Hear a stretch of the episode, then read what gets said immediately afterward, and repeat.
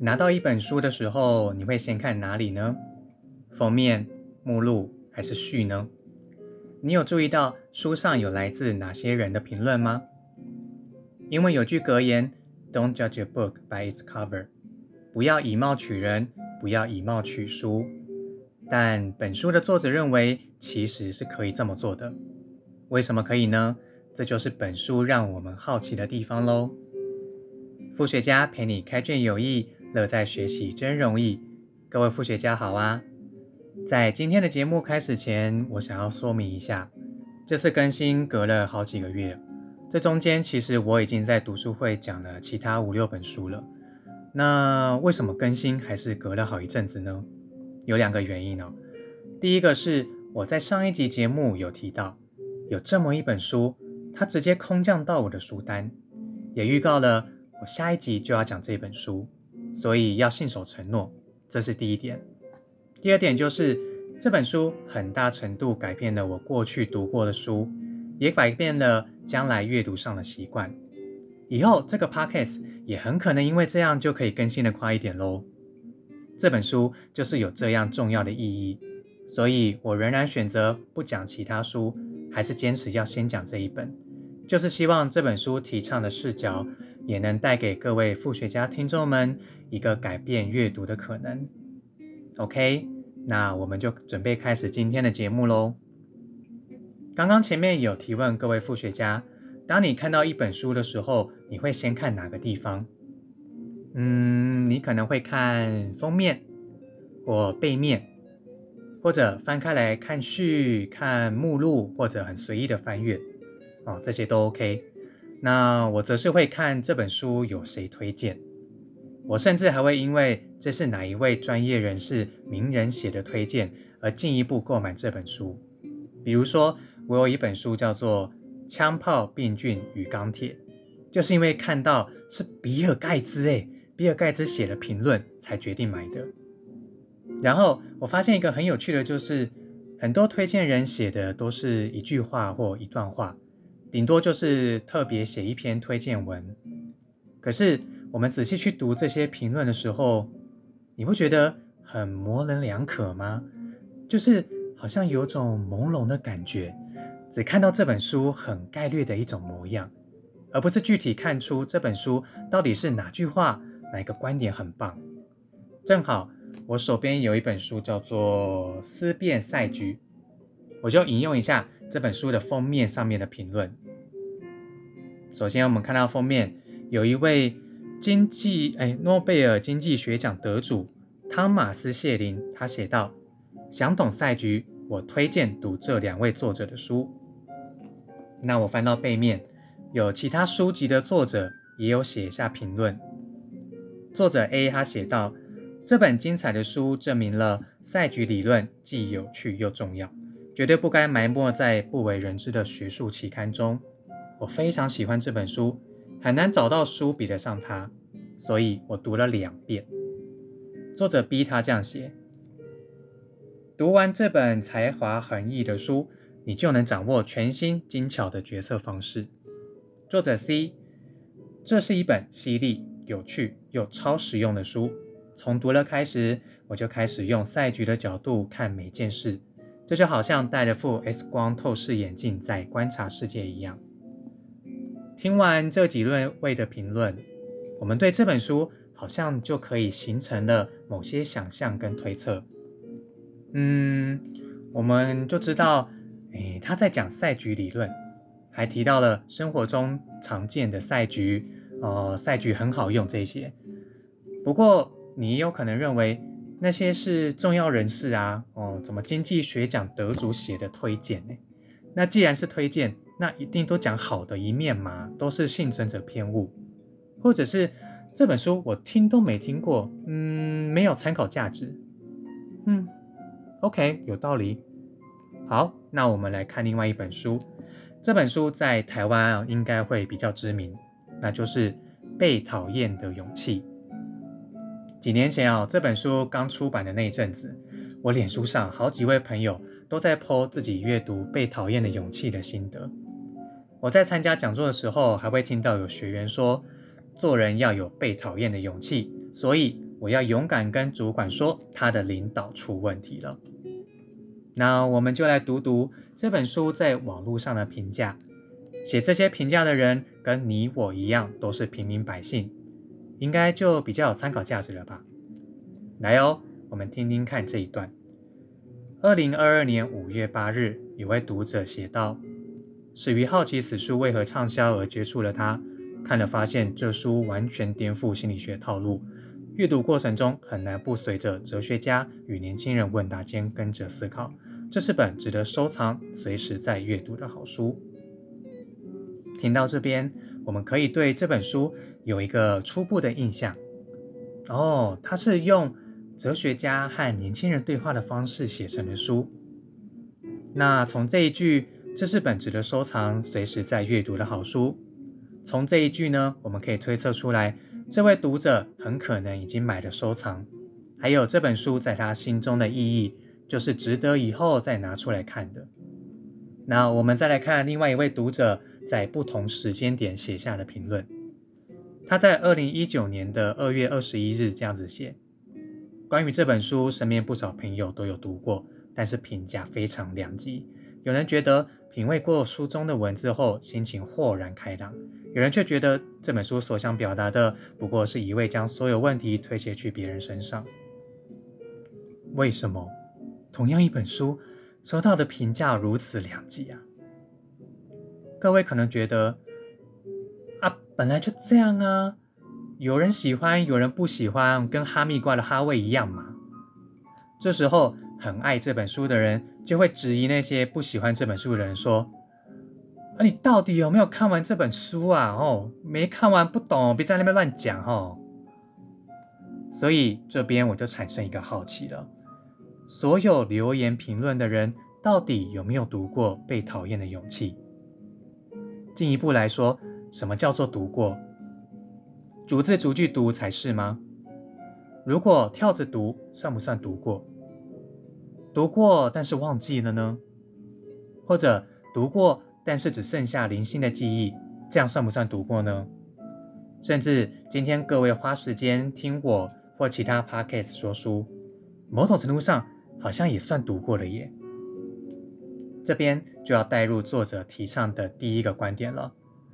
所谓的读过一本书，它不是有读没有读这样的二分法，而是可以进一步细分成好几种状况的。具体来说，作者采用没听过、曾经听过、浏览过、已经忘了这四种分类，而这些统称上都可以算是读过了。再加上非常正面评价。正面评价、负面评价、非常负面评价这四种等级。好，既然读过跟没读过不是二分法，它的分界很模糊的话，那针对书发表评论的这些人，到底有没有读过这本书？接着就讲到作者提倡的第二个观点了，那就是不用读完一本书，也绝对可以自在的发表评论。对这一点我很有感觉的是。我曾经听过一位经营自媒体和个人品牌的老师，他在自我介绍中有提到一个 hashtag，就是他一年读超过两百本书，也几乎就是每两天就读完一本书诶，而且他本身是有正职工作的哦，所以阅读的时间照理来说是不多的。所以在讲座的 Q&A 时候，就有不少观众提问说：“老师，老师。”你是怎么办到一年可以读那么多本书的？那这个老师也很可爱哦，他就超直白、超坦诚的就说：“哦，因为我都没读完呢。”听到这里，可能就有人会纳闷了：没读完一本书就发表评论，好像不太 OK 耶。这边我就另外举一个例子来说明哦。各位想象一下，现在你是一位美食评论家。甚至是一位厨师，你去外面用餐的时候，你需要把整道菜都吃完，才会知道好不好吃，好吃在哪吗？好像不会，对不对？因为内行看门道，你大概尝个几口就了然于心，就知道啦。所以同样的道理，一本书也不用逐字逐句的全部读完才能够发表评论。之所以作者会提出这个观点，是因为他本身是一位文学院教授，在工作上非常需要大量的阅读，跟给出许多作者邀约的回馈。他发现到社会上有这样的潜规则，就是没读完书就不配发表意见。但是明明他自己跟同事们也真的没有读过每一本要发表评论的书啊。听到这边，可能还是有人会想哦。没有全部读完，会不会误解作者的意思，或者没有掌握书中的知识之类的情况？刚刚前面提到的这位老师也有被追问这个问题，这位老师就说：“嗯，那也没关系啊，读书本来就是一种各取所需嘛，像自助餐一样，我就快速浏览，然后只找对自己有用的章节读就好，然后写评论这样。所以。”发表评论是不用读完一本书也绝对能做到的事情，这是作者提倡的第二个观点。不过，针对第二个观点，作者有个很重要的提醒，就是虽然他提倡不用读完一本书也能发表评论，但这不代表你就可以欧北软供那你好小哦。作者认为，你评论的不只是这本书，更是你这个人。一个评论最核心的部分就是和自己的内在对话，你的看法、你的立场和评价。而且哦，选择书也是选择自己是什么样的人，因为当我翻开这本书的同时，也代表我对其他本书说 no。例如，今天我选择分享这本书，而不是其他本，表示眼前当下的我重视。人与阅读的关系是什么？在茫茫的书海中，阅读的意义又是什么？所以没读完绝对可以自在的发表评论，但是要为你自己的评论负责。OK，第三个观点呢，借力使力。光是听别人的分享和评论，就能发展出你对这本书的评论了。理由就像前面说的。你的评论本身就已经具有意义了。你评论的不只是这本书，更是你这个人。至于借力使力，哦，我想另外举例一个台湾很有名的 YouTuber 古阿莫。大家可能看过古阿莫的几分钟讲电影系列。我是古阿莫，今天要说一个什么什么的故事。啊，古阿莫他或许根本没有看完整部电影。可是他依然可以评论电影，那你认为他对电影的评论怎么样呢？你可能会想，哦，太好了，听完他的介绍，我就省了时间去看一部烂片，幸好当时没去看。或者你也可能也这样觉得，哦，这部片就这样，嗯，那我也算看完了。或者你也可能认为，哇，太好了，这部片很有意思诶。听完古阿莫讲完，我都自己都想去看原片了。所以，古阿莫对电影的评论本身有没有意义？以这个角度来看，是有的哦。因为我确实避开踩到地雷，另外也挖掘到我真的想看的电影。至于他到底有没有看完整部片，自然就不是最关键的问题所在。身为观众的你，也可以选择要不要买单他的评论。而且从古阿莫的观看数和留言数，显然不少人是买单的。好，第四个观点叫做内在图书馆。我们以为阅读是被动的接收，作者写什么要传达什么，但实际上并不是这样的，因为我们都是主动带着自己的主观来看书，而且还会加入其他诠释跟脑补，创造出属于你个人的书。所以，同一本书，我看和你看，这个感想绝对不会百分百一样。举例，前面提到的《被讨厌的勇气》，我看完以后，我知道，哦，这是一本讨论 A、B、C 的的的的书。那你看完会说，它是提到 X、Y、Z 等等等的书。你脑海里面储存的所有有关阿德勒。有关自卑感与超越，你读过的其他的书，听过的任何一句话，总之呢，任何有关这个主题的资讯，都可能会在你跟对方的内在图书馆互相交流的时候想起来。这也代表我和你的内在图书馆都是独一无二的。人与人交流的时候，就是彼此的内在图书馆在互动的过程。另外，我们还可以用看电影的角度来看内在图书馆这件事。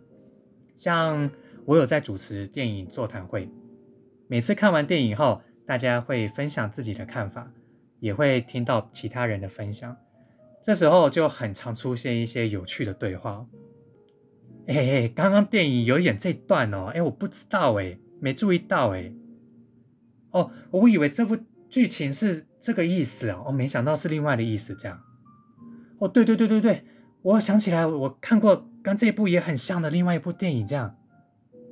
诸如此类的对话，每个人看见的都不同，每个人在日后回想起来的也不一样，这些都是很正常的。最后第五点，集体图书馆，作者提醒我们不要太过投入一本书，会容易造成只见树而不见林的风险。比较理想的就是保持一点距离，见树又见林。以这本书的脉络来讲，这才是一侧安全的做法。集体图书馆含义就是每一本书在集体图书馆中都有各自的定位。用电影来举例的话，我们讲超级英雄的电影，它也是一套集体图书馆，里面有美国队长、有蜘蛛人、雷神索尔、钢铁人之类的。每一部超级英雄电影都有在超级英雄的集体图书馆里面有各自的定位。而且哦，我还查到一个二零一五年的数据，台湾在二零一五年当年度就出版了三万九千多本新书。扣掉没有进行贩售的，只计算有在实体和线上通路贩售的，也有将近两万五千本。这数字在全球排名算是前段班的哦，是很可观的。那既然这样，我本来就不用看超多本书啊，反正也不可能看完，不可能读完浩瀚的书海的。我们是不是就可以从这样的焦虑中解放出来了？就大方接受吧。选择翻开一本书，也就代表不翻开其他本书啊，所以就不用特别关照某几本书，而是专注在了解想法与想法之间、书本与书本之间、人与人之间的关系，会比书本身还要更重要。这份关系具体来说就是定位。我不一定要记得一本书具体说了什么内容，但我知道他在谈什么。他在这个领域的定位和意义是什么？作者写这本书的出发点是什么？不刻意追求看书，反而能够更好掌握阅读的价值，保持见树又见林。这座林就是了解每本书在整个集体图书馆的定位，而这就是所谓的文化素养。OK，在这边小结一下以上分享的五点。第一点。读过的情况有很多种。第二点，不用读完一本书也能评论。第三点，借力使力。第四点，内在图书馆。第五点，集体图书馆。以上五点是作者反思社会上很常见有关阅读的三点禁忌。第一点禁忌，阅读的义务。人要阅读才是有文化的行动，不读书。就是没文化、没水准的污名。第二点禁忌，认真阅读的义务。那听到这边，我相信你也可以体会了吧？光是怎样才算读过，就已经有很多种可能性了。第三点禁忌，读过才能评论，没读过没资格评论。以上三点禁忌，咱们台湾是不是也有呢？节目即将来到尾声，如果你还是好奇我到底有没有读完不用读完一本书呢？哦，天哪，有点绕口啊！哎都，嗯，我还是读了四分之三啦，坦白说，但是我也不担心没读够的没读到的四分之一会不会错过什么，会不会影响节目的品质？以前啊，我就是因为我认为要整本读完，还要加上弄懂。要融会贯通才能做 podcast，所以更新的速度就很慢。那这本书很大程度改变了我在阅读和 podcast 制作的方式，往后我会开始改用这种方式，希望可以加快更新的脚步，敬请期待。虽然没读完这本书，那我最后还是来分享两点我对本书的评论。第一点，这本书让我有种嗯殊途同归的感觉。你当然可以逐字逐句的精读，只是需要留意不要陷入只见树不见林的情况。你当然也可以像前面提到的老师一样，用自助餐的方式去浏览。选自己要读的读，然后产出自己的观点。无论哪一种方式，你都会再次跟作者创作的这本书以某一种方式相遇，是殊途同归的。第二点，平等。有读过这本书的人和没读过这本书的人相差其实很小很小，双方仍然可以平等的针对这本书在集体图书馆的位置来谈论，而我。和你之间的交流也不会只限于这本书而已，而是你我各自很丰富的内在图书馆。好的，本期节目就到这边。最后，我有一个小小的行动呼吁 （call to action），我想邀请你用作者的四种分类法去重新检视你读过的书，过程中有什么体会，有什么样的感受呢？欢迎透过脸书或者 IG 和我分享吧。